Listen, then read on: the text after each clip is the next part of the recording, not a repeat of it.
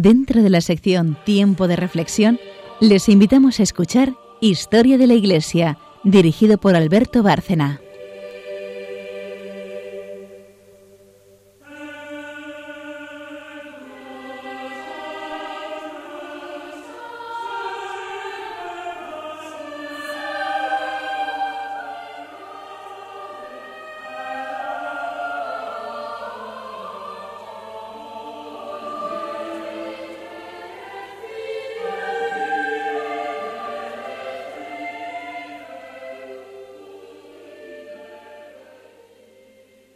Buenas noches, oyentes de Radio María. Volvemos a estar aquí el equipo de María Ornedo. Buenas noches. Buenas noches a todos. Charo Gutiérrez. Buenas noches. Y Carmen Turdemontis. Buenas noches. Buenas noches. Retomamos el hilo de la historia donde lo dejamos. Llevamos varios programas viendo la Revolución Francesa.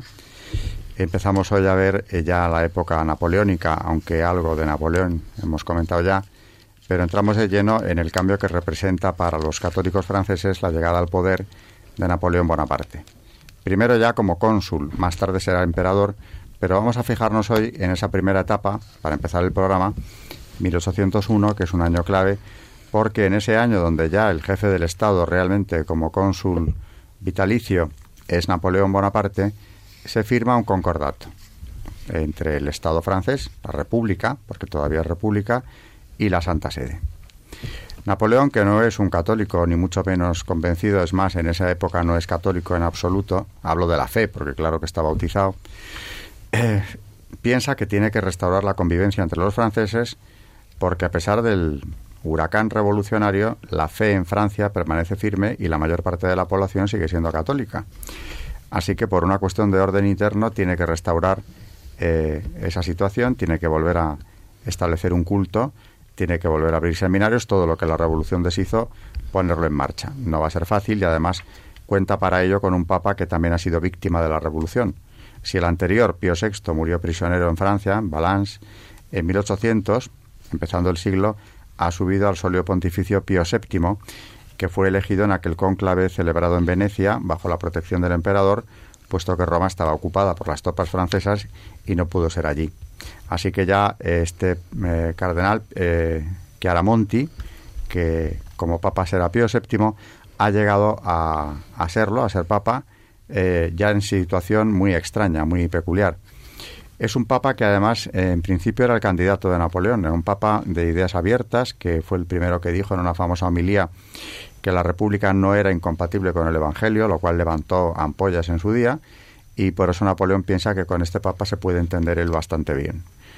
De momento lo que va a hacer es utilizarle para, a través del concordato, restablecer la normalidad. Y el concordato tiene aspectos positivos, porque ciertamente sirvió para que la Iglesia se pudiera reorganizar después de ser desmantelada durante la Revolución en la Francia de 1801. Más tarde Napoleón cambiará de opinión y suprimirá el concordato, pero eso ya llega en 1812, cuando se enfrente de forma brutal con este mismo Papa, Pío VII, al que acabará deteniendo y eh, llevará prisionero ya a Francia, lo encerrará en Fontainebleau y ahí lo tendrá en custodia hasta que caiga, hasta la caída del poder de Napoleón. ¿Qué decía ese concordato de 1801, Carmen? Pues bueno, como tú has estado diciendo, Alberto, eh, recordemos, eh, recordamos a nuestros oyentes el periodo en el que estamos.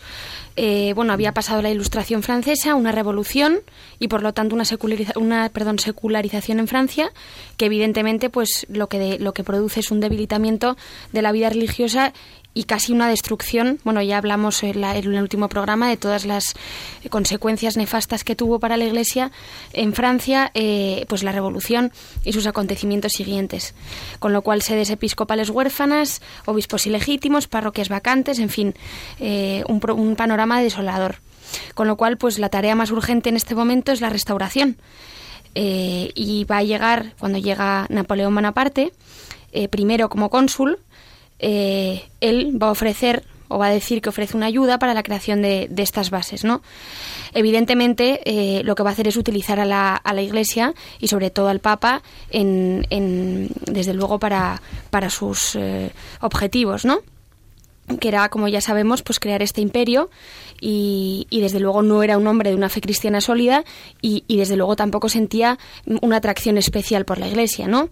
De hecho fue defensor de la Ilustración, era bastante relativista y en fin, bueno, de él ya hablaremos de su persona más adelante porque ahora nos tenemos que ceñir al, al Concordato de 1801, que de hecho se mantuvo hasta la separación de la Iglesia y el Estado en Francia de en el año 1905.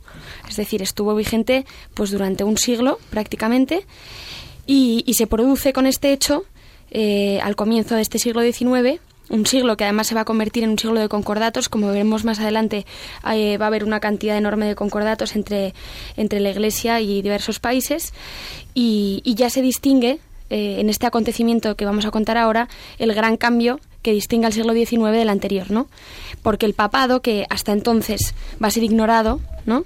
Como centro extranjero de la Iglesia, vuelve a ser una realidad con la que hay que contar. De hecho, eh, me ha parecido muy interesante decir una frase que dijo él, eh, le mandó una carta, bueno, aparte, eh, antes del concordato en 1800, que manda a su delegado en Roma, en la que dice el mismo Bonaparte, trate usted al Papa como si se tratase con una potencia que tiene tras de sí 200.000 bayonetas, con lo cual vemos la importancia enorme que le da Bonaparte, eh, con esta voluntad que tiene de ser emperador, a tener una buena relación o por lo menos un concordato con la Iglesia, ¿no? Y bueno, eh, ya nos centramos en el tema y, enumeraremos algunos puntos del contenido de este concordato. ¿no? Se reconoce, en primer lugar, la religión católica como confesión de la gran mayoría del pueblo francés y dentro de las normas policiales vigentes se permite libremente el culto público. ¿no? Es decir, bueno, esto ya desde luego es una diferencia eh, con, la, con la revolución, en la época de la revolución en la que, como recordamos, eh, se prohibió el culto y desde luego esto es un avance enorme. Se va a proceder también a una delimitación de las diócesis, 60, de ellas 10 arzobispados, que habrán de ser nuevamente provistas bueno, los límites de las diócesis fueron fijados definitivamente por la bula de circunscripción de 1802. El nombramiento era competencia de Napoleón. Ya vemos aquí, pues, eh, eh, a quien los obispos debían jurar fidelidad y la provisión canónica competencia del Papa. El nombramiento de los párracos requiere la previa aprobación estatal sabemos es Napoleón el que tiene que nombrar a los obispos, el que va, eh, el que pretende nombrar a obispos, eh, quitando al Papa de cualquier decisión. Como sabemos es el Papa el que nombra obispos. Eh, Napoleón quiere hacerse con ese derecho, evidentemente, pues para tener más poder. Si él elige a los obispos, pues evidentemente va a tener más poder sobre la propia, en el propio Vaticano, sobre la propia Iglesia. Con lo cual, como decimos, previa aprobación estatal, es decir, previa aprobación de Napoleón. En relación con el patrimonio eclesiástico enajenado, eh, se reconoce el, hecho de la secularización y por parte del Estado se promete al clero un estipendio adecuado. Recordemos que se eliminan todas las pertenencias del clero francés durante la Revolución. Con lo cual Napoleón pretende devolver todas estas tierras y estas, bueno, por lo menos intentar devolver la mayoría de las tierras eh, eliminadas al clero francés. Ni Bonaparte ni los cuerpos legislativos franceses se contentan con los grandes privilegios conseguidos por el Estado. Lo que se pretende realmente es un galicanismo pleno. Expresión de estas pretensiones fueron los famosos artículos orgánicos de los que ya hablaremos, que él mismo añade en el Concordato el 8 de abril de 1802. Y bueno, en estos artículos decía algunas cosas como que, por ejemplo, la Iglesia de Francia estaba completamente cerrada al exterior, la publicación de los documentos pontificios requería la aprobación previa del Gobierno, sabemos el nivel al que llega, mientras en el interior quedaba completamente a merced del Estado.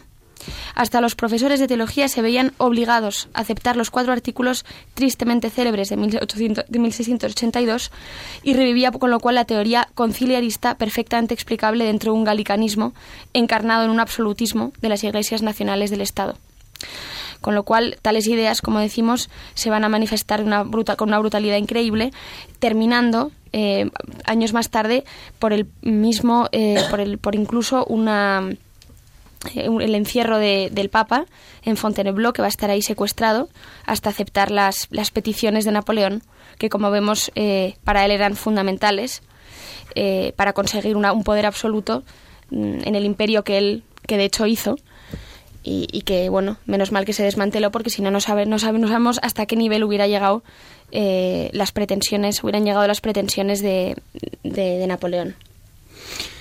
Luego tenemos un concordato que, como comentaba Carmen y veíamos al principio, claro que tiene aspectos positivos para la Iglesia, puesto que se restaura el culto, los seminarios, etcétera, pero eh, luego de tapadillo, bueno, mejor dicho, sin consultar al Papa, Napoleón incorpora los famosos artículos orgánicos, con lo cual somete a la Iglesia de Francia a eso que Carmen denominaba galicanismo, que era una vieja pretensión de los reyes franceses también, de antiguo, que era tener sometida a la Iglesia francesa eh, convertida en un instrumento del poder. En este caso, Napoleón continúa en parte lo que Luis XIV ya quería hacer.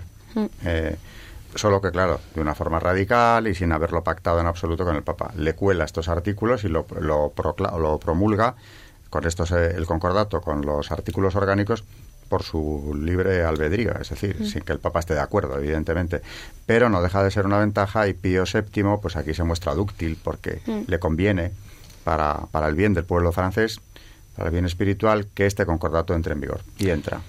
Eh, luego, además, decir que de hecho el propio Papa se arrepintió de haber firmado este concordato. Tenemos incluso, eh, luego lo leeremos, eh, la propia, su propia, mm, cómo se retracta de haber firmado este documento.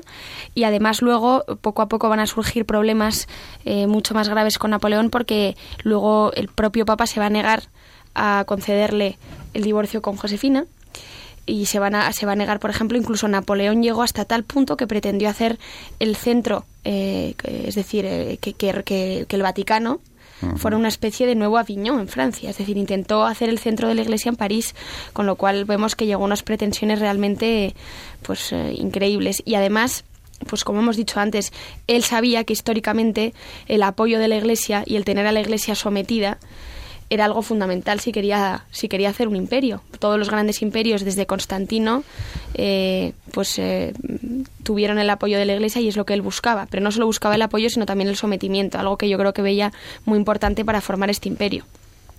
De hecho, en 1811 llegó a convocar un pseudo concilio en París eh, que pretendía reformar todo esto y convertir eso a la Iglesia francesa en un instrumento de, del Estado. Mm. Eh, los decretos del concilio, que por cierto algunos de los prelados acabaron en la cárcel porque los metió él, no fueron aprobados por Pío VII y esto fue ya lo que desencadenó la ruptura entre el emperador y el papa, que por eso acaba prisionero de, de Napoleón.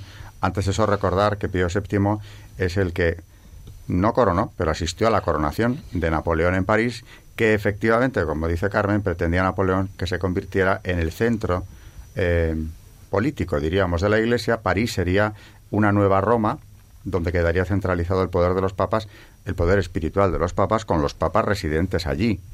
Luego ya cuando venga la ocupación de Italia, convierte a Roma en la segunda capital del imperio, porque anexiona a los estados pontificios, se queda con ellos.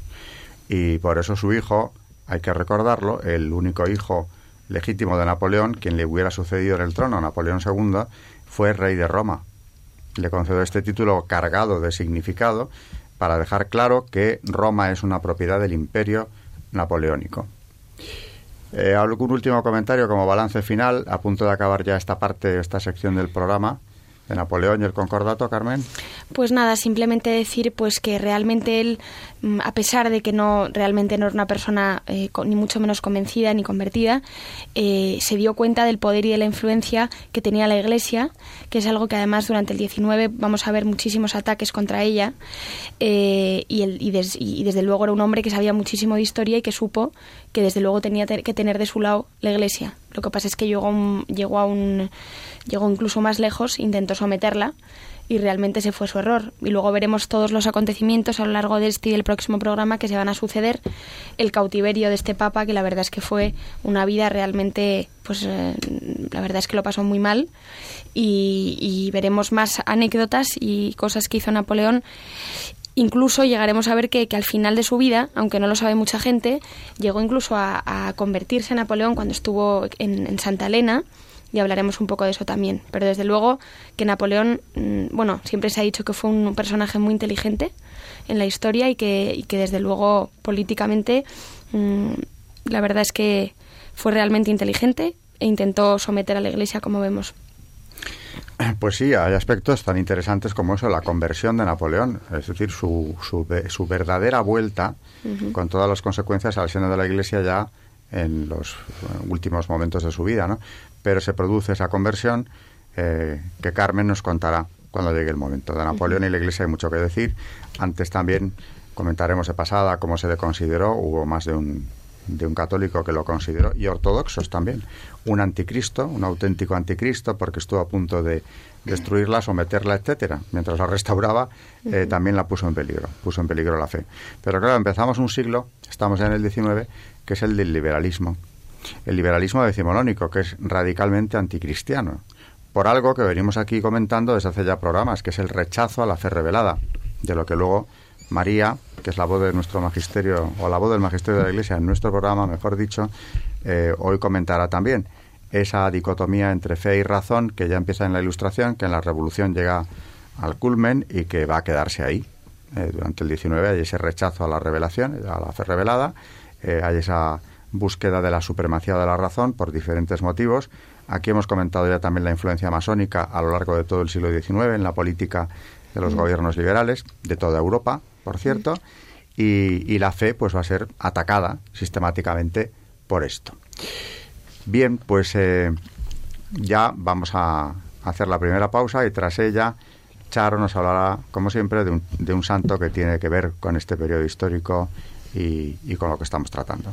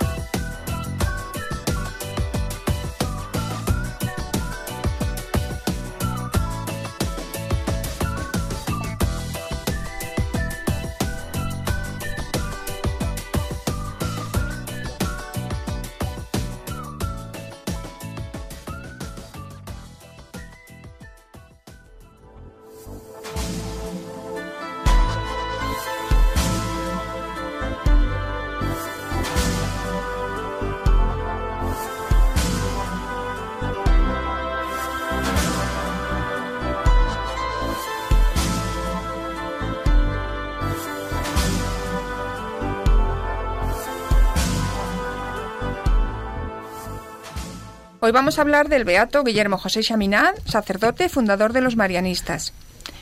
Guillermo José Chaminade nació el 8 de abril de 1761 en el sur de Francia. Era el decimocuarto hijo de un matrimonio que vivía de un comercio de telas. A los 14 años pronunció en privado votos de castidad, obediencia y pobreza. Dos años después, con su hermano Luis Javier, tomó el hábito eclesiástico y comenzó a estudiar teología. En 1785, a los 24 años, recibió la ordenación sacerdotal. En 1790 se encuentra en Burdeos mientras arrecia la persecución contra la Iglesia por parte de los hombres de la Revolución. Y cuando los sacerdotes que se habían negado a jurar la constitución civil del clero fueron expulsados de Francia, Chaminade se quedó como clandestino. Su vida corrió peligro muchas veces y estuvo a punto de que lo capturaran los revolucionarios que buscaban por toda la ciudad al curacho Chaminade. Durante los días del terror se podía encontrar por las calles de Bordeos a un obrero con la ropa remendada, que se paseaba con un caldero en la cabeza y se asomaba a las ventanas de las casas diciendo a voz en grito Calderero. Era el padre Chaminat que se presentaba de incógnito a las familias para ejercer su ministerio. Con el tiempo se convirtió en un maestro del disfraz. Bajo el aspecto de calderero, de vendedor ambulante, de campesino, latía el corazón de un sacerdote apasionado que en aquellas horas tan oscuras para Francia supo hacerse apóstol y misionero intrépido. En 1797 fue arrestado y condenado al exilio.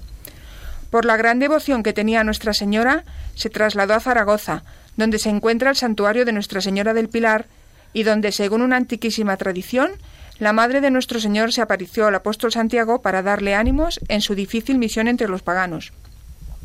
Para ganarse la vida, el padre Chaminade esculpía pequeñas imágenes y el resto del tiempo lo pasaba entregado a la oración, arrodillado ante la imagen milagrosa de la Virgen del Pilar. En este recogimiento, en la oración y meditación, la Virgen tuvo que iluminarlo misteriosamente sobre su futura misión. Hijos míos, dirá luego a sus hijos espirituales, tal y como estáis aquí ahora, os vi yo, como en un abrir y cerrar de ojos, hace ya muchos años.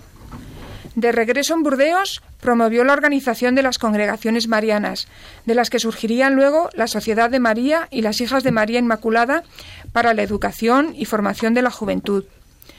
Los congregantes eran laicos, hombres y mujeres, padres y madres de familia, jóvenes y adolescentes, de todas las clases sociales, campesinos, empleados, comerciantes, que difundían la buena prensa, visitaban a los presos, llevaban ayuda moral y material a los pobres, asistían a los enfermos y organizaban clases por la tarde para los que necesitaban instrucción. Una santa milicia, los llamaba el padre Chaminade, que avanza en el nombre de María. Eran misioneros según las propias posibilidades y talentos, y además hijos de María, dedicados de manera muy especial a su culto y a la confesión explícita del privilegio de su Inmaculada Concepción, antes incluso de que la Iglesia proclamara su dogma en 1854 pero el ascenso al poder de Napoleón convulsionó de nuevo el panorama político francés. En 1809, el ya entonces emperador decretó gravísimas iniciativas contra la Iglesia, medidas que suprimían todas las congregaciones, consideradas como una amenaza a su poder. El padre Chaminade no se desanimó, antes bien, ante tales circunstancias, fue dando forma a la segunda parte del proyecto que había visto a los pies de la Virgen del Pilar en Zaragoza, la fundación de una orden religiosa, en 1817 nacía la Sociedad 71 de María, el hombre que no muere, según la particular definición de su fundador. Religiosos sin hábito especial, pero que llevaban un anillo de oro en el dedo anular de la mano derecha. Se abrió el primer colegio y se fueron añadiendo más. Su difusión no tendría fin. ¿Por qué las sociedades de María? Esta es la respuesta del fundador.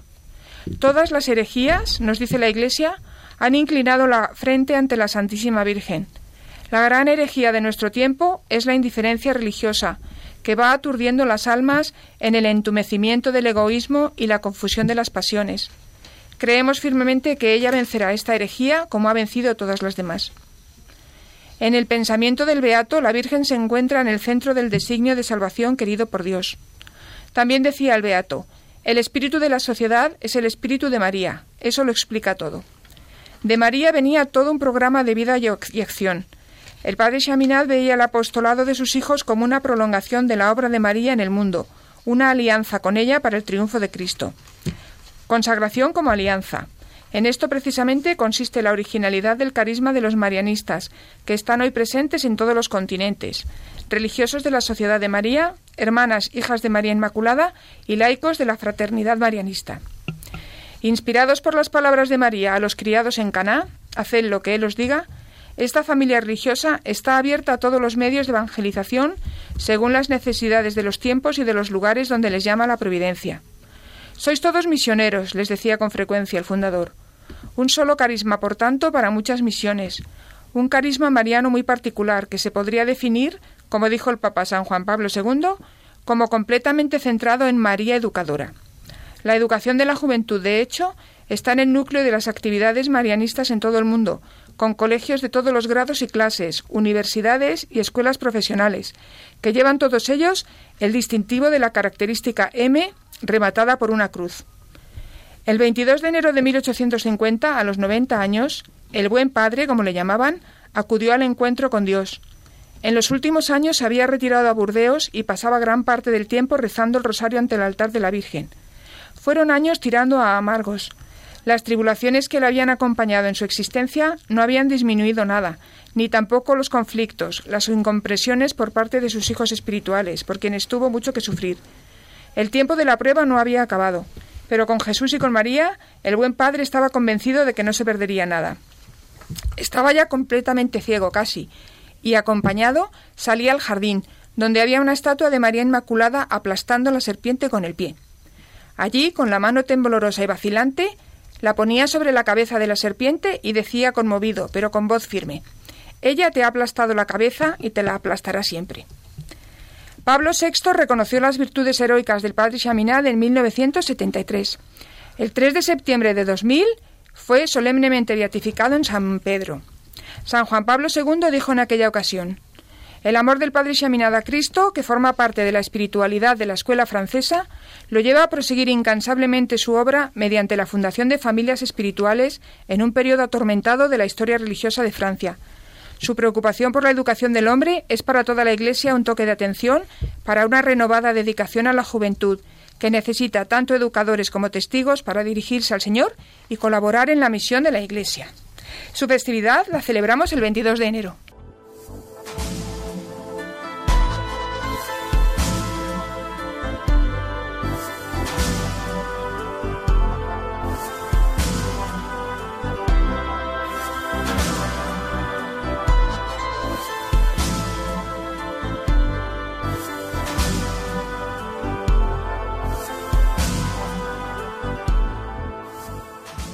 Pues un ejemplo, el santo de hoy, de primero los tiempos dificilísimos que mm. tuvo que atravesar Francia, donde el, sacerdote iba disfrazado de calderero, ¿no? Sí, mm, sí. para que le reconocieran los fieles que quisieran acudir a él. Mm. Y ya un ejemplo de cómo nada de esto le arredró. Nada. Y, del mal salió el bien, una vez más, porque de aquí salen los marianistas, educadores preclaros. Tenemos que estar muy agradecidos, tiene muchos colegios en España.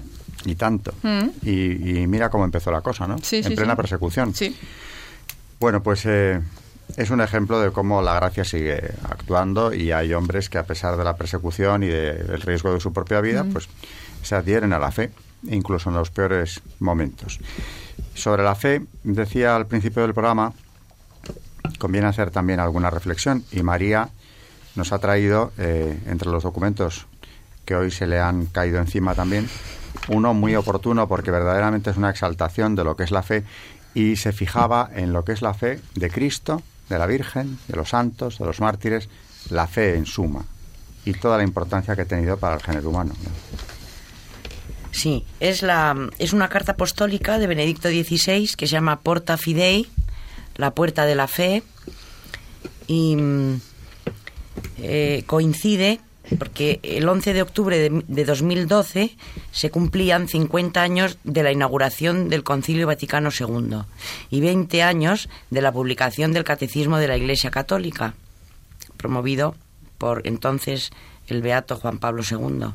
Entonces, Benedicto XVI, recordamos que convoca el año de la fe, que, fue hasta el 24 de noviembre de, de 2013, solemnidad de Cristo Rey y bueno, mm, yo creo que va dirigida sobre todo a los creyentes, a, que renovemos todos nuestra fe y que tenemos que releer porque es una maravilla. Siempre decimos esto, pero es la verdad. pero lo es. Sí. Eh, él dice que la fe, eh, más que sometida al pasado, está sometida a una serie de interrogantes que provienen de un cambio de mentalidad que sobre todo hoy en día reduce el ámbito de las certezas racionales al de los logros científicos y tecnológicos. La Iglesia nunca ha tenido miedo de mostrar cómo entre la fe y la verdadera ciencia no puede haber conflicto alguno, porque ambas, aunque por caminos distintos, tienden a la verdad. Luego mm, habla de la Virgen María, dice que por la fe María cogió la palabra del ángel y creyó en el anuncio de que sería la Madre de Dios en la obediencia de su entrega, que esto viene en Lucas 1.38. En la visita, también comenta, en la visita a Isabel entonó su canto de alabanza al Omnipotente por las maravillas que hace en quienes se encomiendan a Él. Lucas 1, 46, 55. Dice, con gozo y temblor dio luz a su único hijo, manteniendo intacta su virginidad. Lucas 2, 6, 7. Confiada en su esposo José, llevó a Jesús a Egipto para salvarlo de la persecución de Herodes. Mateo 2, 13, 15. Con esa misma fe, siguió al Señor en su predicación y permaneció con él hasta el Calvario, que viene en Juan 19, 25, 27. Con fe, María saboreó los frutos de la resurrección de Jesús y guardando todos los recuerdos en su corazón, que leemos en Lucas 2, 19, 51, los transmitió a los doce, reunidos con ella en el cenáculo, para recibir al Espíritu Santo. Por la fe, los apóstoles dejaron todo para seguir al Maestro. Mateo 10, 28.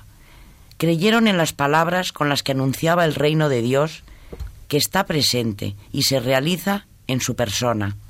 Lucas 11, 20.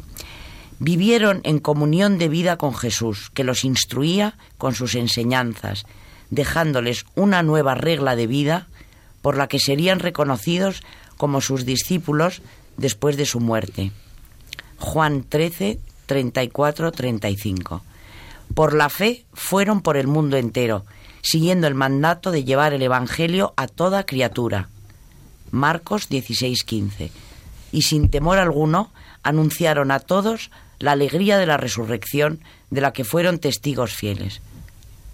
Por la fe, los discípulos formaron la primera comunidad reunida en torno a la enseñanza de los apóstoles, la oración y la celebración de la Eucaristía, poniendo en común todos sus bienes para atender a las necesidades de los hermanos. Hechos 2, 42, 47. O sea, aquí hace un recorrido ¿no? de la fe de la Virgen, la fe de los apóstoles. Ahora vamos con los mártires. Dice, por la fe, los mártires entregaron su vida como testimonio de la verdad del Evangelio, que los había transformado y hecho capaces de llegar hasta el mayor don del amor con el perdón de sus perseguidores. Que eh, es esta fe, a mí siempre me ha impresionado cómo el mártir perdona al que le va a matar. Esto es, es la fe en, grado extremo, es llevada al límite. Dice, por la fe, hombres y mujeres han consagrado su vida a Cristo, dejando todo para vivir en la sencillez evangélica, la obediencia, la pobreza y la castidad, signos concretos de la espera del Señor que no tarda en llegar. Por la fe, muchos cristianos han promovido acciones en favor de la justicia para hacer concreta la palabra del Señor, que ha venido a proclamar la liberación de los oprimidos y un año de gracia para todos. Lucas 4, 18, 19. Por la fe, ahora habla de todos nosotros, ¿no? Por la fe, hombres y mujeres de toda edad, cuyos nombres están escritos en el libro de la vida, Apocalipsis 7, 9 o 13, 8. Han confesado a lo largo de los siglos la belleza de seguir al Señor Jesús allí donde se les llamaba a dar testimonio de su ser cristianos, en la familia, la profesión, la vida pública y el desempeño de los carismas y ministerios que se les confiaban. También nosotros vivimos por la fe, para el reconocimiento vivo del Señor Jesús presente en, nuestra, en nuestras vidas y presente en la historia. Aquí el que te dice que esto es una maravilla soy yo. Porque y yo. Realmente eh, el canto de alabanza que hace el Papa a la fe, a, partir nada menos que de la fe de la Virgen, de la de Cristo, de los apóstoles, de los mártires, de los santos, de los cristianos de todos los tiempos, que son los que han construido el reino de Cristo por la fe. Y han muerto perdonando, como decías tú, de una manera que desde una visión simplemente humana pues es irracional. Ese perdón, ese amor al que te mata no es lo, lo racional, sino hay una fe que presida tus actos ¿no? y, tu entrega. Precisamente, mm, me parece que fue ayer, en la humilía de ayer, un gran sacerdote decía, lo que nos diferencia del resto de todas las religiones que ha habido en el mundo es el perdonar al enemigo. A ver quién perdona, puede perdonar a su enemigo si no es porque Dios actúa en tu corazón. Y no solamente perdonar, que es que tienes que amar a tu enemigo. Y esta gente que, estos mártires que les van a pegar un tiro y antes de que se lo peguen, yo te perdono. Yo te perdono y yo, yo por amor, te amo a ti. Se va más allá de, claro, esto es un acto de fe, al fin y al cabo. Eh, hace poco, bueno, del, tema de los mártires eh, tendremos que seguir hablando y habrá tiempo de hacerlo, pero realmente a mí me ha parecido esto no solo maravilloso, sino eh, una verdadera catequesis de lo que es la fe, una defensa de la fe en tiempos difíciles, desde luego, y que es la que ha construido, insisto, el reino de Cristo. Pero partiendo de la fe de los más grandes, de la Madre de Dios, en adelante, los apóstoles, todos los que estamos aquí todavía intentando servir a Dios desde nuestras miserias, pero con fe.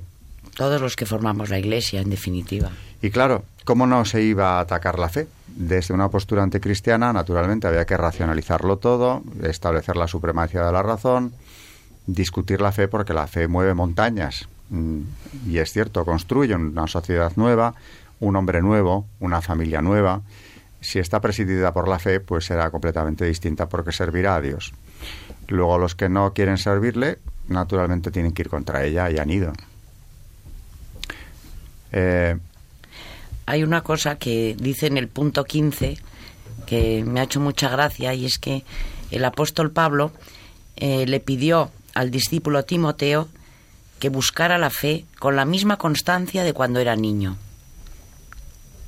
Que es lo mismo que recordaba el Papa Francisco, eh, que nos pedía volver eh, a la fe primera, ¿no? cuando hemos sentido nosotros la llamada, que todos en nuestra vida hemos tenido un momento de, de conversión fuerte, aunque luego sea tarea de toda la vida, ¿no? Pero me hace gracia que, que San Pablo se lo dijera a Timoteo, ¿no?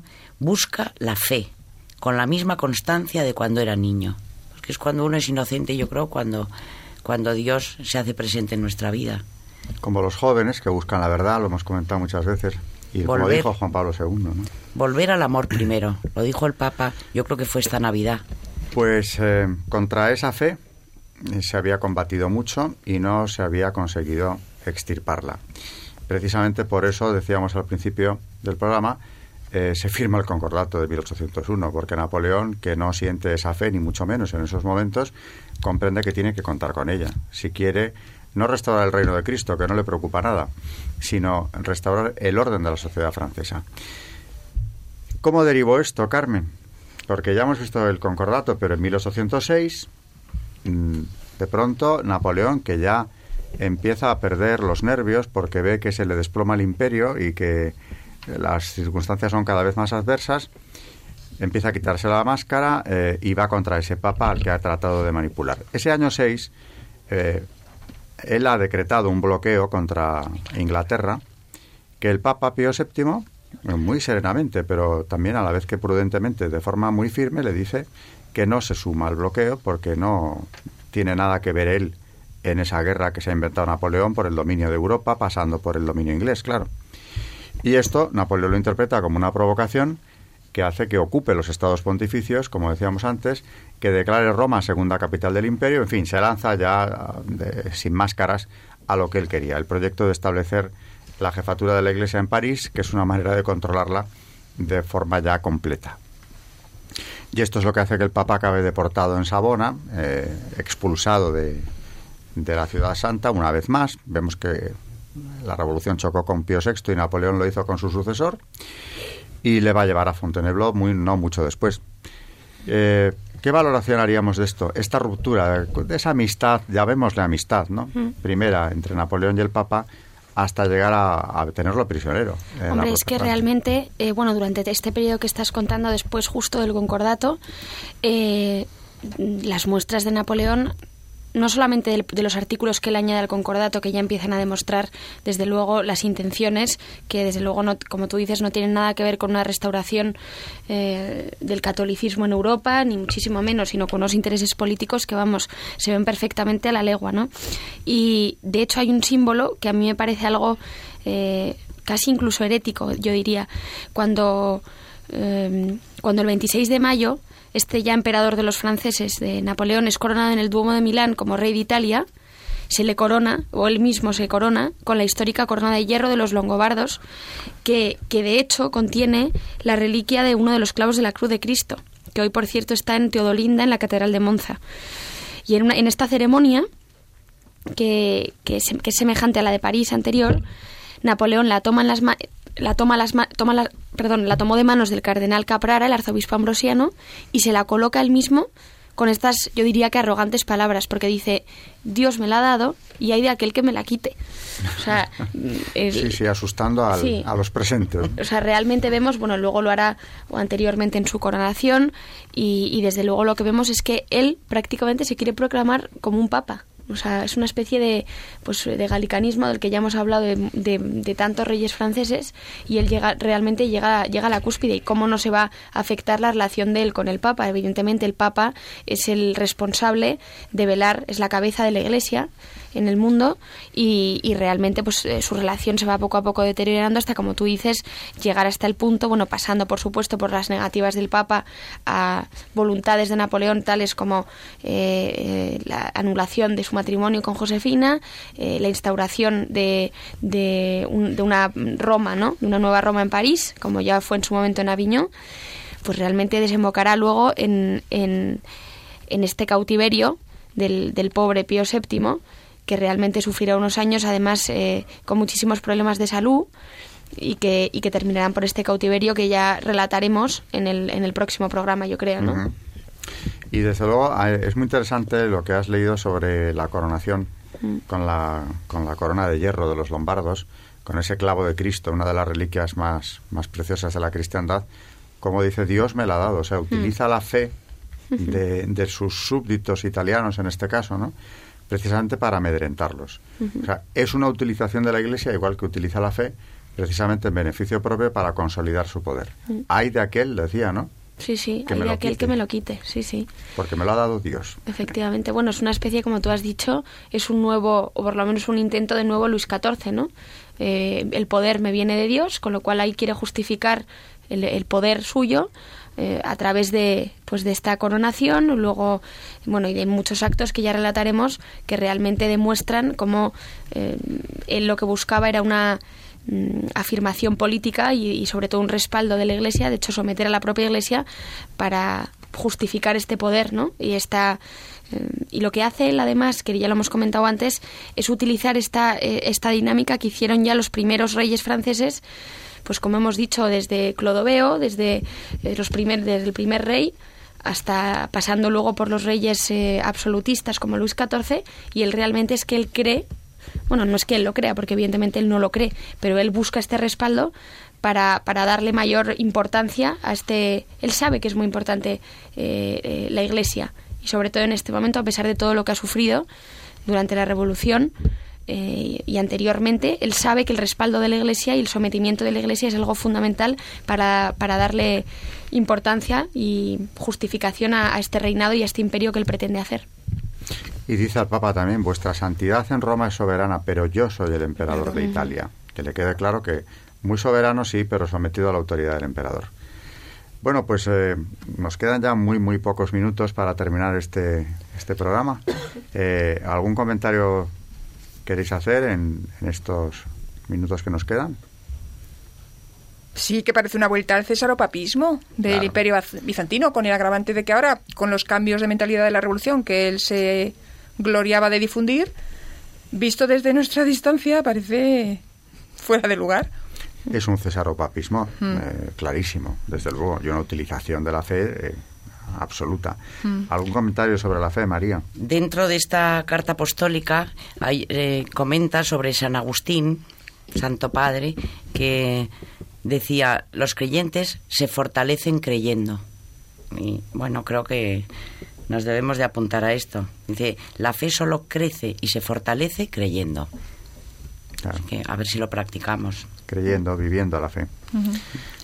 Bueno, pues eh, está claro, resumiendo también el programa de hoy, que la fe no había muerto, ni mucho menos, por más intentos que se habían hecho muy contundentes, incluyendo genocidios, como hemos visto aquí, hablábamos hace poco de la Bandé concretamente, eh, y no pudieron erradicarla. Nace fuerte, me ha gustado mucho el santo de hoy, el padre Seminat, eh, detenido, perseguido, y en cambio, pues como los santos, él a lo suyo, fundando una nueva congregación religiosa que hará tanto bien. Y el escudo que tienen ellos, mm, a veces llevan, bueno, lleva una inscripción en latín que me encanta porque pone in columna fortis stavo, que yo creo que quiere decir algo así como en la columna me mantengo con firmeza. Y es que es la pura verdad, más sale la Virgen del Pilar con la columna, etcétera, etcétera. Yo creo que es un ejemplo para... Ah, esa columna es por el Pilar, que has, dicho que él vino a Zaragoza, Sí, sí, sí, por eso, tiene mucha relación con nosotros. En la columna de la Virgen... Sí, pone in columna fortis stavo. Que es una columna, es un pilar de la Iglesia, claro, como lo es la fe. Muy bien, pues eh, ponemos fin al programa ya. Por ahora nos despedimos hasta el próximo. Buenas noches, María Ornedo. Buenas noches y gracias a todos. Buenas noches, Charo Gutiérrez. Hasta el programa que viene, si Dios quiere. Y buenas noches, Carmen Tor de Montis. Buenas noches y hasta el próximo programa. Buenas noches a todos nuestros oyentes de Radio María. Hasta el próximo programa.